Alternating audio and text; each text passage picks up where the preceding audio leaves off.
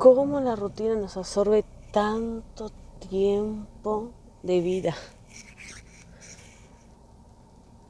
Yo muchas veces dejé eso y pienso, ¿no? ¿Qué es la rutina?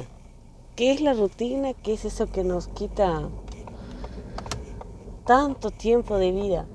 Ay, es la vida misma. Esa famosa frase que has popular últimamente. Es la vida misma. Es la vida. la rutina, uno le dice rutina a, lo que es programado, secuencial. Eh, y vos sabés que aquello que hacemos de forma sistemática, no se puede decir así. Pero sabes que mm, a mí lo que me llama la atención es que cuando hablamos de nuestro pasar, de nuestro vivir, de, nuestra rutina, nos molesta y nos frustra y nos entristece y tenemos aquella sensación de, de estanquedad, de no productividad y no sé qué más. Sin embargo, lo que más se demanda a nivel laboral para ahorrar, para eficiencia, para mejor productividad, para mejor calidad, para mejor etcétera, es la organización y aplicar, y bueno, para reducir también el tema de la exposición al peligro, o sea, de la, de la evaluación del riesgo, es la planificación es la planificación, es planificar lo que se va a realizar. Y las empresas son productivas haciendo siempre lo mismo, porque la que trabaja en montaje es montaje, teniendo obviamente en el transcurso, el pasar de sus actividades, situaciones que ameritan resoluciones o soluciones por los problemas que enfrenta en ese determinado momento, pero en realidad yo, yo estaba pensando en eso. Es lo mismo en nuestras rutinas. Tenemos ciertos problemas, tú estás en tu rutina diaria, en tu rutina anual, y de repente se te presentan eh, problemáticas, cosas a resolver, motivos por los cuales vos tenés que, en vez de dedicar 100% a, a la rutina, tenés que retirar un poquito de tiempo para solucionarlo. Así fuere lo que fuere, ¿no? No es un trámite, un problema de salud, ir al médico, lo que sea, es lo mismo. O sea, ¿por qué nosotros, yo lo, lo que pienso es por qué nosotros siempre valoramos tan negativa la rutina y tan este, hostigante?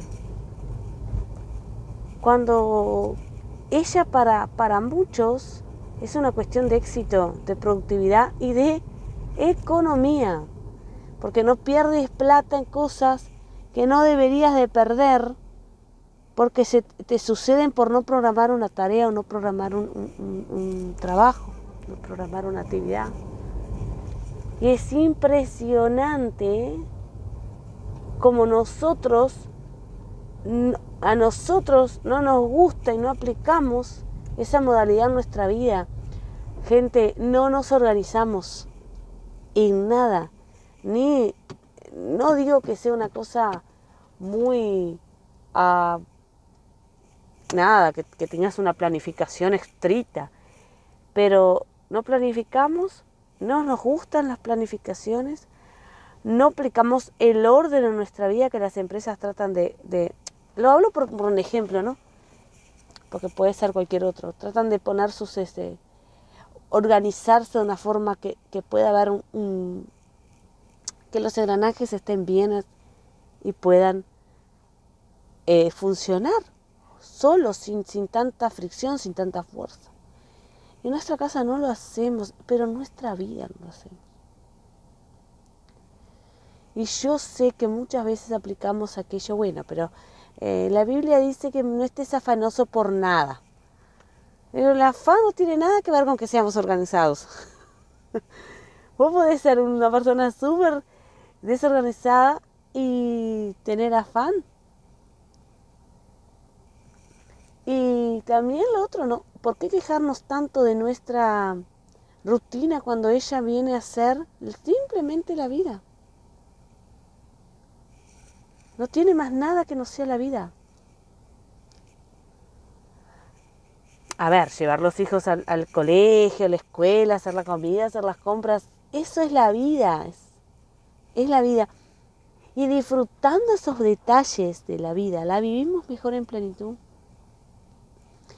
La vivimos en plenitud, estamos siempre queriendo buscar cosas nuevas, buscar cosas nuevas que hacer, buscar cosas mejores que hacer, buscar este, motivaciones y que nos dé empuje, que nos sintamos exitosos, que nos sintamos prósperos y no nos damos cuenta que ya somos prósperos, que ya somos exitosos, ya lo somos. Y vos vas a ver en un futuro, ay, conquisté el mundo y perdí lo que más me hace falta, que es esa vida que nosotros desperdiciamos, no valoramos que son las rutinas. Una persona me dijo así, valorar los pequeños comienzos. Y es verdad, valorar los pequeños comienzos y valorar nuestra rutina. Nuestra rutina es rica en sí misma. Tenemos cosas para hacer que nos, nos hacen productivos y le hacen también la vida productiva a otros. También le abre el paso, el camino a otros. Por ejemplo, a nuestros hijos. Por ejemplo, a, nuestros, a un amigo. A quien sea. Abre, ayuda, colabora, y esa rutina que es cansadora, ella es la vida. Y dejemos de, tomarla como algo que nos, que nos absorbe, que nos quita, a entender que ella nos da, nos da la riqueza de vivir en plenitud, nos da la riqueza de vivir bien. ¿Querés cambiar eh, eh, cosas en tu vida por esto, por, por motivos X? Podés hacerlo, pero nunca podemos, todos lo podemos hacer, pero nunca poniendo la mirada solo en lo negativo.